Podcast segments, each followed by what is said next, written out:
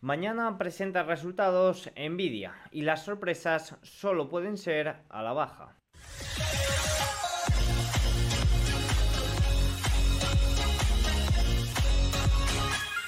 Muy buenas a todos y bienvenidos un día más al canal. Hoy es lunes 20 de noviembre de 2023 y en este momento son las 21.23 hora española, 15.23 horario ET.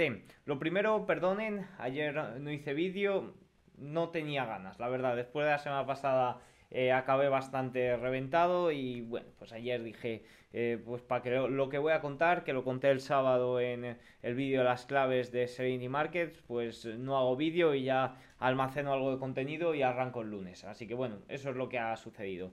Vamos eh, a mirar en el día de hoy datos importantes sobre cómo se comporta el oro con la caída de los rendimientos reales, también cómo se comporta el oro con el aumento del balance de Reserva Federal y también un punto, los dos puntos más importantes creo que vamos a tratar el día de hoy es la situación de los indicadores que eh, proporcionaron este rebote tan fuerte la semana pasada y qué podemos esperar a nivel de posicionamiento y cómo están ahora mismo las grandes manos para los resultados de mañana de Nvidia. Así que nada, dicho esto, vamos con el vídeo. Antes de empezar, hablaros del patrocinador de esta semana, que es Bison Trade, el broker de Miralta Bank. Desde ahí puedes invertir en multitud de activos con unas comisiones muy ajustadas y sobre todo con un soporte en español. No tendrás que eh, discutir en otros idiomas, sino que eh, lo podrás hacer en nuestro idioma, que eso la verdad que se agradece, agradece mucho a nivel de cercanía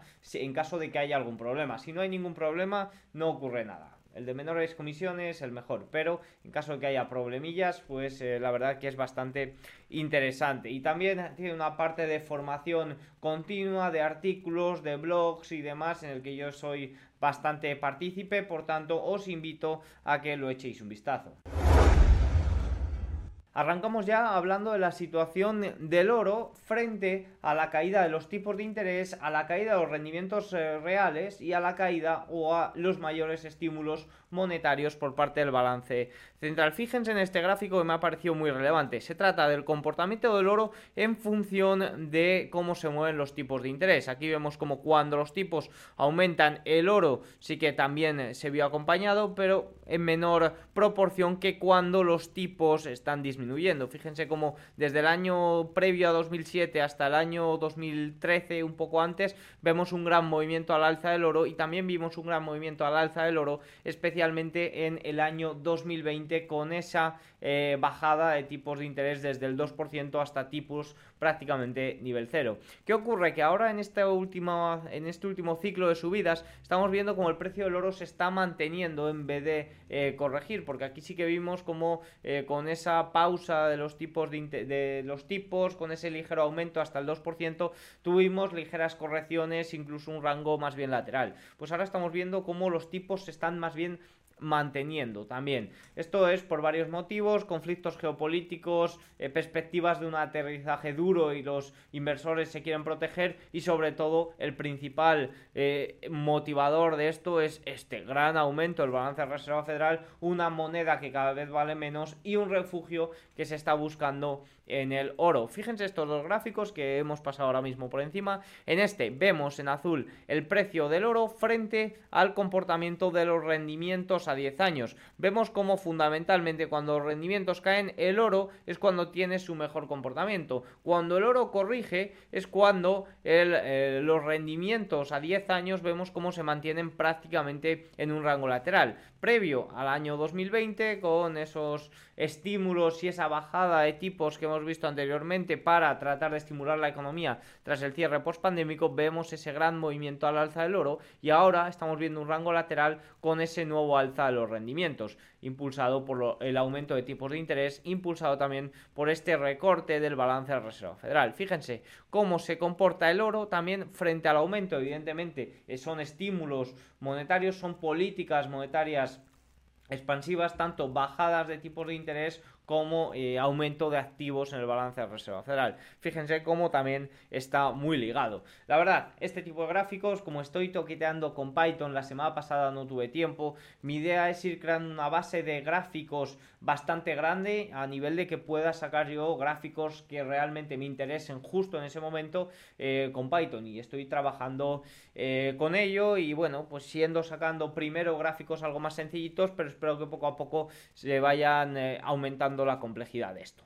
Dicho esto, vamos con el siguiente punto del día de hoy, que es la situación del rally. Recordemos que había varios puntos que la semana pasada indicaban que podía haber un gran movimiento. Evidentemente, el movimiento fue motivado por ese dato de IPC inferior al esperado, pero es que detrás de ello estábamos viendo cómo la ventana de recompras se estaba abriendo. Estábamos viendo cómo los CTA iban a hacer compras masivas. Estábamos viendo cómo la estacionalidad indicaba que todo debería de seguir ese rumbo. Estábamos viendo cómo los cierres de cortos podían ser masivos y venían aumentando los cortos por parte de, de los registros de Goldman durante 4, 14 semanas consecutivas. Todo ello motivaba a que en cualquier factor favorable provocara un movimiento tan fuerte como el que tuvimos el martes pasado, que fue uno de los mejores días de S&P 500 en lo que va de año. Por tanto, ¿cómo está la situación de estos indicadores ahora mismo, una semana posterior de este gran movimiento? Bueno, recordemos que VS avisaba de que las, las recompras iban a llegar, iban a llegar de forma masiva. Y así fue, las recompras de los clientes corporativos se aceleraron la semana pasada y ya están por encima de los niveles estacionales por primera vez desde mayo. Y esto se trata de la mayor ola de recompras de acciones semanales en la historia. Un movimiento totalmente espectacular que influyó mucho la semana pasada. Si nos vamos a la parte de los CTA, en los últimos 10 días han, ah, en los últimos 10 días han comprado casi 70 mil millones de dólares en acciones estadounidenses. Esta es la mayor compra en 10 días desde que hay registros. Una auténtica locura. ¿Qué sucede? Que ahora el sentimiento de los CTAs ya está neutral. Es decir, ya no va a haber estas compras tan masivas ni va a haber esas ventas tan masivas que hubo en la segunda quincena del mes de septiembre. Por tanto, movimiento neutral, quizás movimiento acompañamiento de este alza. Eh, continuamos. La parte de los cortos, el flujo de cortos de acciones individuales aumentó por decimoquinta semana consecutiva. Se siguen aumentando los cortos por eh, decimoquinta semana consecutiva. Eh, la semana pasada llevaban 14 semanas consecutivas, ahora 15. Sigue aumentando pese al cierre de cortos masivo de la semana pasada que sobre todo y especialmente impulsó al Russell 2000. Si nos vamos a ver la estacionalidad, vemos como en azul clarito tenemos el gráfico de este año y en azul más oscuro la estacionalidad desde el año 1950, la media, hasta el año 2022. Vemos cómo iba siguiendo el rumbo más o menos. En la primera mitad de octubre fue, fue, cuando, sobre todo en octubre, todo el mes, fue cuando se desligó, especialmente la segunda mitad, y se vino abajo. Y ahora con este gran movimiento al alza en el S&P 500 hemos recuperado prácticamente los niveles de estacionalidad, por lo que la estacionalidad sigue presente y lo que tenemos por delante es bastante positivo.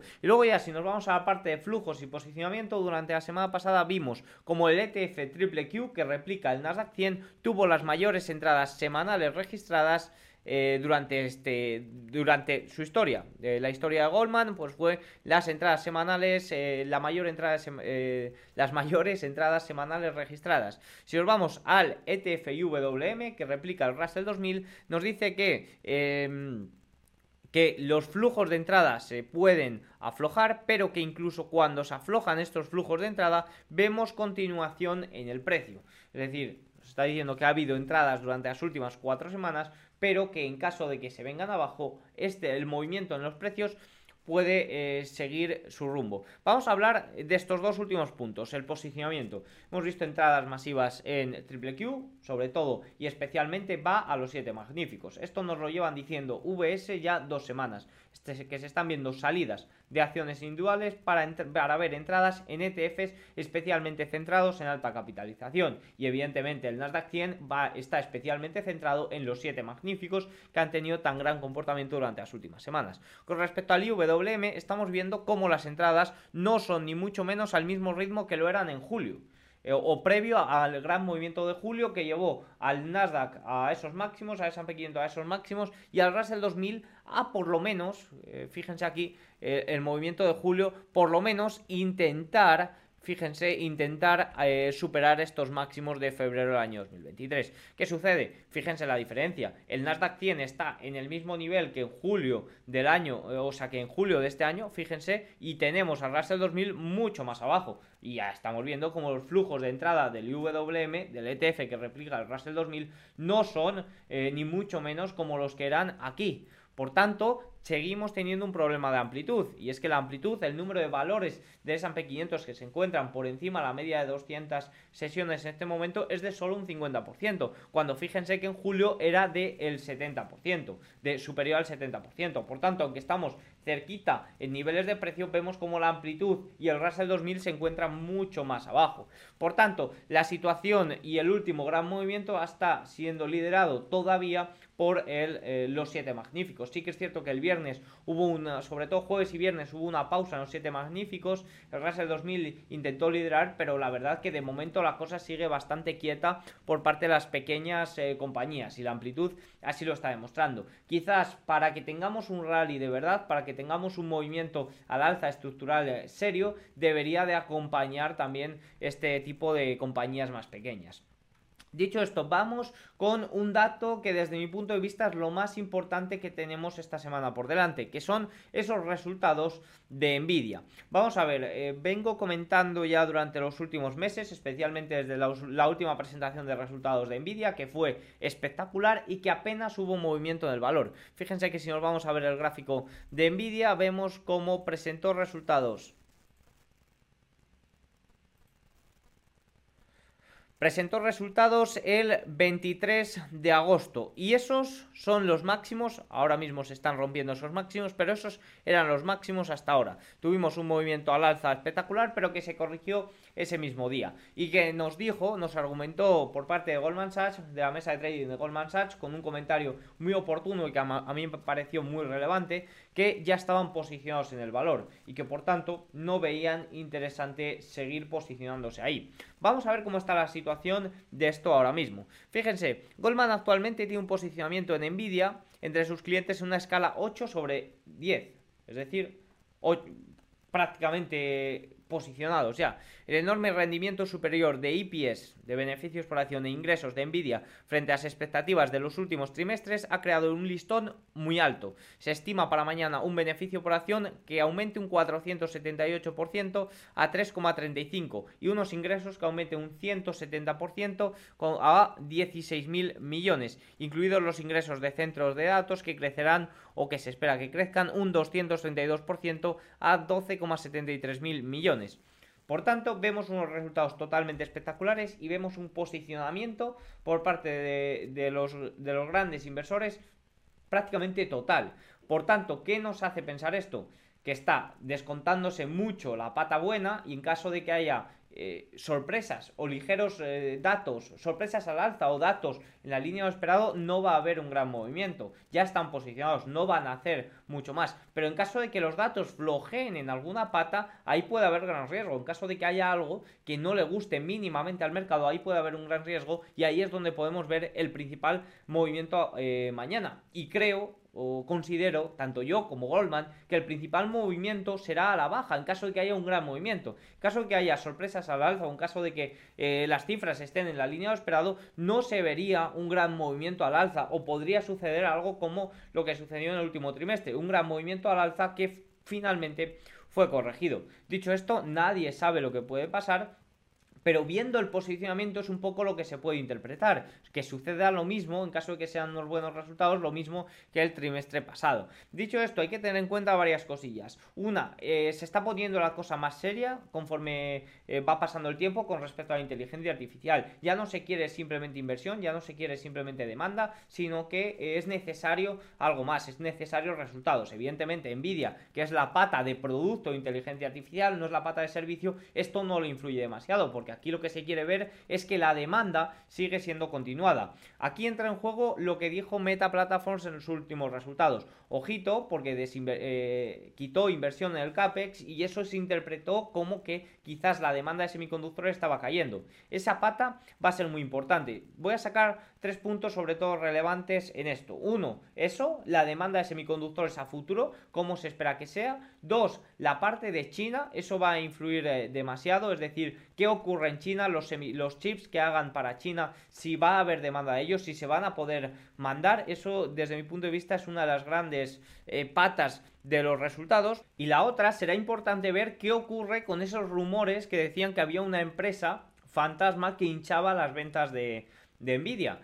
Ese rumor, en caso de que vuelva, puede ser también preocupante. Por tanto, Tres puntos muy relevantes que pueden afectar para los resultados de mañana. La parte de demanda de semiconductores, la parte de China, qué ocurre ahí, y la parte de empresa fantasma. Esos son los tres puntos que pueden afectar o que pueden no gustar demasiado al mercado. Dicho eso, y algún comentario más por parte de Deutsche Bank, recordemos que las ganancias del primer trimestre de Nvidia en mayo fueron probablemente el evento que capituló a la inteligencia artificial, a la estratosfera, en términos de ser un tema macro importante, por lo que el ritmo de su éxito será un impulsor clave en la rapidez con la que la IA se infiltre en nuestra vida cotidiana. He hablado de la presentación de resultados de agosto, que nos mostró cómo ya estaban posicionados en el valor, pero evidentemente estaban posicionados por este gran movimiento al alza que se produjo tras la presentación de resultados de mayo. Fíjese que aumentó el valor casi casi un 60%. Y aquí en la presentación de resultados de mayo fue la explosión de la inteligencia artificial, fue el inicio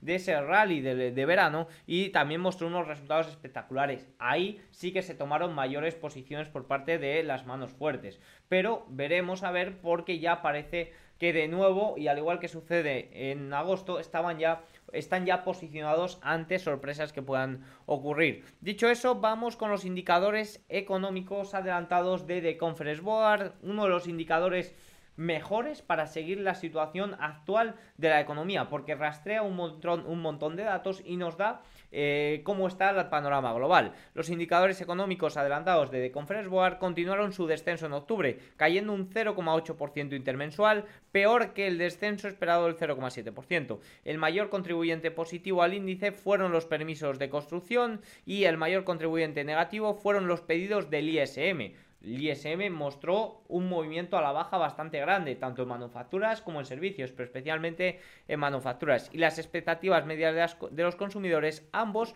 con menos 0,22. Estamos viendo como en octubre los datos se están enfriando bastante, sobre todo por la pata del consumidor. Quizás tiene algo que ver el exceso de ahorro, que ya prácticamente está agotado, esos préstamos al consumo con unos tipos de interés muy elevados y que en octubre se producía el reinicio de los préstamos estudiantiles. Y eso iba a quitar parte de dinero, una importante parte de dinero a los consumidores. Esta es la decimonovena caída mensual consecutiva del indicador y el décimo mes de 19. Esta se trata de la racha más, eh, más larga de caídas desde Lehman Brothers, que fueron 22 meses consecutivos desde junio de 2007 hasta abril de 2008. Sin duda estamos ya eh, en un periodo bastante, bastante extenso para pensar que ese aterrizaje suave se puede producir. Fíjense ahí lo que digo aquí. A pesar de los comentarios de aterrizaje suave, que están en máximos, este indicador no muestra ningún signo de recuperación. Fíjense aquí que tenemos en azul el indicador y en gris el Producto Interior Bruto. Fíjense como antes de la pandemia del COVID-19 también teníamos al indicador claramente en descenso, porque recordemos que eh, el gran catalizador fue ese cierre, esa pandemia, pero previo ya teníamos una debilidad económica o una posible debilidad económica bastante, bastante importante. Y fíjense aquí también cómo eh, en el año 2007-2008 intentó repuntar el Producto Interior Bruto antes de eh, caer ya a la baja. Por tanto, ya hemos visto un dato de Producto Interior Bruto en el tercer trimestre muy elevado, influido por la pata del consumidor, pero ya estamos viendo cómo el consumidor de cara al cuarto trimestre se está viendo bastante, bastante debilitado. Y sin duda ese es uno de los grandes puntos que ha impulsado el mercado. Datos económicos débiles hasta ahora son positivos para el mercado. El problema vendrá cuando los datos económicos sean realmente malos y se empiece a descontar un aterrizaje duro, de verdad. No ese suave que está más bien descontado. Ahí el inversor y el mercado podría entrar en pánico. Pero bueno, ya hablaremos de eso en la parte de cierre de sesión. Vamos con los gráficos. A nivel macroeconómico, China se deshace de bonos del Tesoro estadounidense al ritmo más rápido en tres años. Mucho hemos hablado ya de la situación y de la demanda de los bonos del Tesoro americano. Y eso que hoy hemos tenido una buena subasta a 20 años, pero sin ninguna duda la parte extranjera en este momento no está interesado en la deuda estadounidense. Vamos con datos del eh, balance de Reserva Federal y fondos monetarios y situación de los eh, bancos. Veamos, los fondos del mercado monetario registraron entradas por cuarta semana consecutiva después de esta salida de aquí, que fue la mayor salida desde Lehman Brothers también, pero evidentemente entradas masivas tienen salidas bastante grandes. Al parecer fue una salida más bien para eh, pagar impuestos. Pero bueno, de nuevo ya tenemos los fondos monetarios en máximos históricos. La salida de los bancos experimentaron, o sea, los depósitos bancarios experimentaron una salida de 50.000 millones de dólares la semana pasada. También las salidas en la banca regional, eh, especialmente banca regional, se mantienen. La situación de los bancos, ya lo hemos comentado, no se está solucionando. Está un poco ahí apartada porque está ese servicio financiación bancaria de emergencia que de momento le da sustento, le ayuda un poco, le empuja, pero en marzo se acaba. Y aquí tenemos la pregunta, ¿lo van a renovar? Evidentemente que lo van a renovar, no van a dejar que la banca regional eh, caiga. Si no renuevan con, el, con este BTFP de la parte de la Reserva Federal, pues también está otro servicio por parte del Tesoro que podría ayudar a estos bancos regionales que tienen problemas. Y luego, evidentemente, está la pata de tratar de ayudar o de incentivar a que haya adquisiciones, fusiones y adquisiciones. Para los grandes bancos sería ideal. Adquieren activos a precio de coste y dan salida a esos depósitos que a banca regional no puede pero de momento parece que están ahí sobreviviendo con este servicio bancario de emergencia, tratando de ver si bajan los tipos de interés y los bancos regionales sanean su balance cosa que de momento parece que puede alargarse. El uso del mecanismo de financiación bancaria de emergencia volvió a aumentar hasta, hasta alcanzar nuevo récord. Esta es la mayor evidencia de que los bancos regionales no están bien y están tirando de un servicio para tratar de, subsistir. Eh, alcanza los 113 mil millones de dólares, una auténtica locura. Fíjense, este fue este aumento rápido de 100 mil millones, luego sí que es cierto que ha ido aumentando hasta los 113 mil, pero vemos como este dinero inyectado se mantiene presente todavía en el balance de la Reserva Federal y lo que se está cayendo, lo que se está, eh, lo que está disminuyendo es eh, otra, otros activos, no este activo.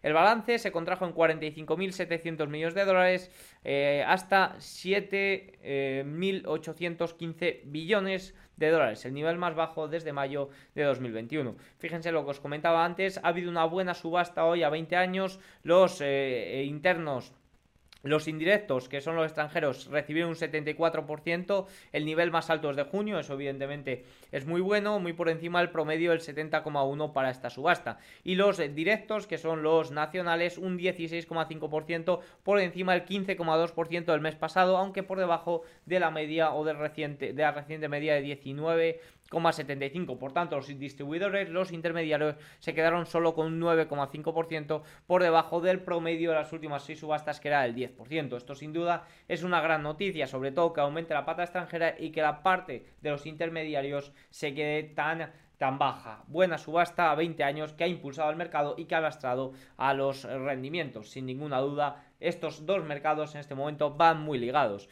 Más gráficos relacionados con los mercados, el S&P 500 lleva 471 días sin alcanzar un nuevo máximo histórico, el séptimo periodo más largo desde 1950.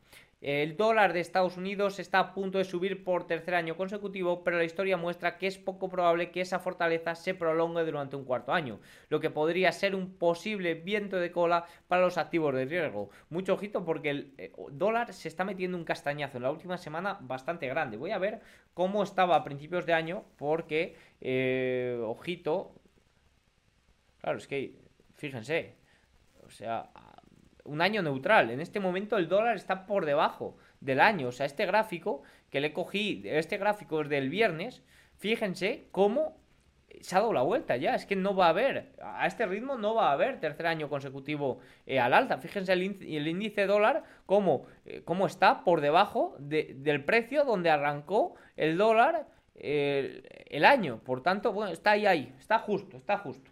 De momento Veremos a ver, porque la tendencia es a la baja bastante clara. Y fíjense estos datos que también acompañan a la caída del dólar. Desde septiembre los fondos de cobertura han reducido el 60% sus posiciones largas en dólares acumuladas desde, eh, desde noviembre de 2022. Y las corrientes de desenlace se aceleraron después de la baja de índices de precio al consumidor de Estados Unidos. Saben que los hedge funds estaban largos en dólares y estaban también largos en rendimientos del Tesoro americano a 10 años, es decir, cortos en bonos del Tesoro, porque estaban apostando por tipos altos por más tiempo.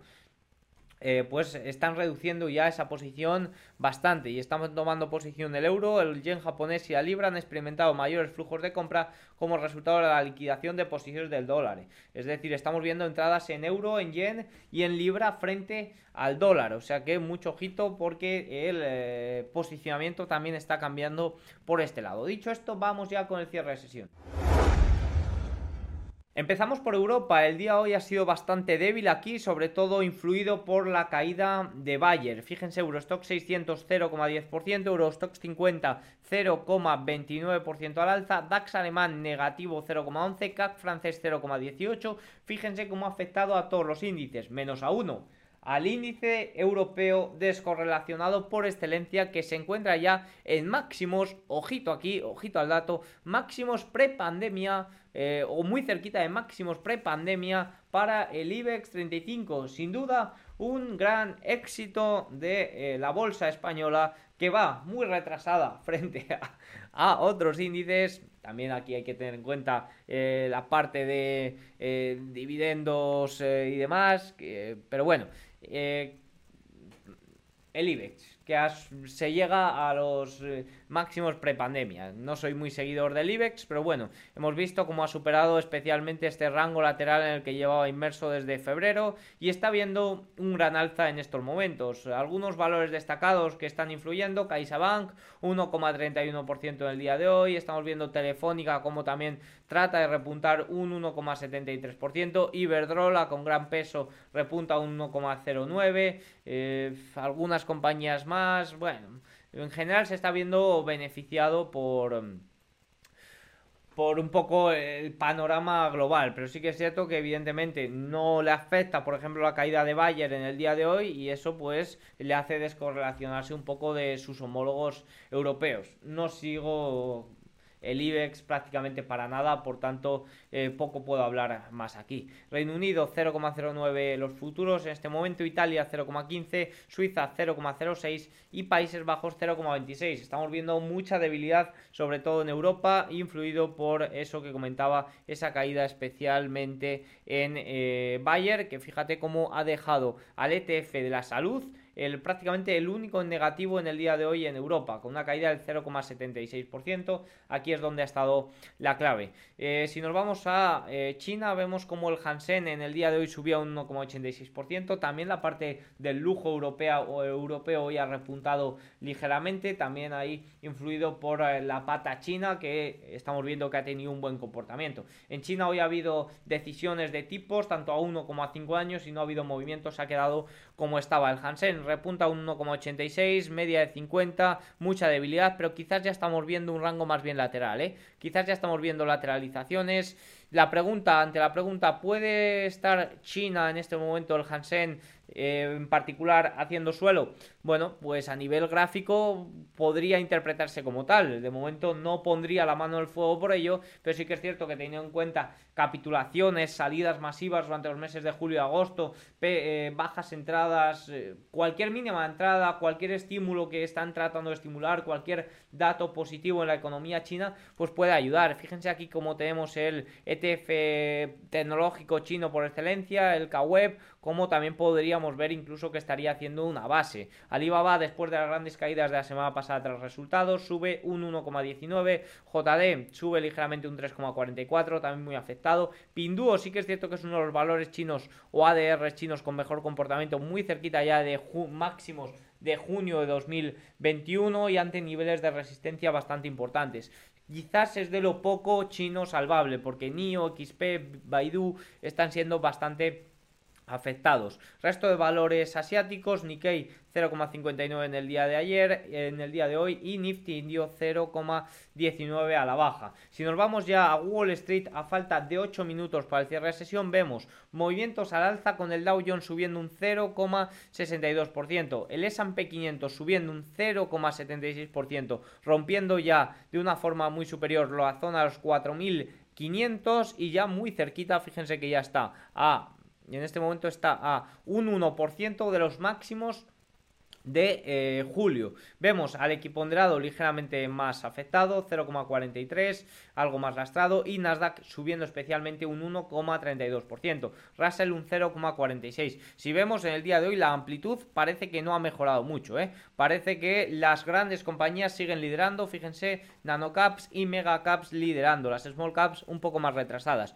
Por sectores, fíjense como en el día de hoy tecnología y servicios de comunicación vuelven a liderar este rally de fin de año. Fíjense que si nos vamos a las market leaders vemos Apple 0,93 superando ya este nivel de los 189, 190 dólares.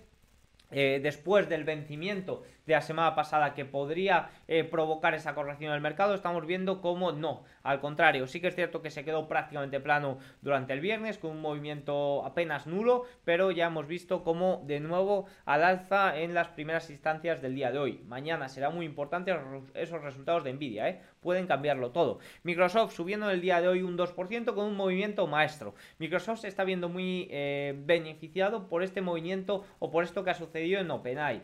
Eh, OpenAI, eh, su junta eh, despidió al CEO Luego eh, se arrepintió, parece que se arrepintió, quiso de nuevo traer al CEO, eh, puso unas condiciones, no las aceptó y Microsoft fichó al CEO. Y en el día de hoy ha habido una carta por parte de gran cantidad de empleados, creo que era un 70% de los empleados, que dijo que si no se hacían eh, las cosas que, que, se tenían que hacer, que la vuelta del CEO y demás, se iban de nuevo con él. Que Microsoft les había dicho que tenía...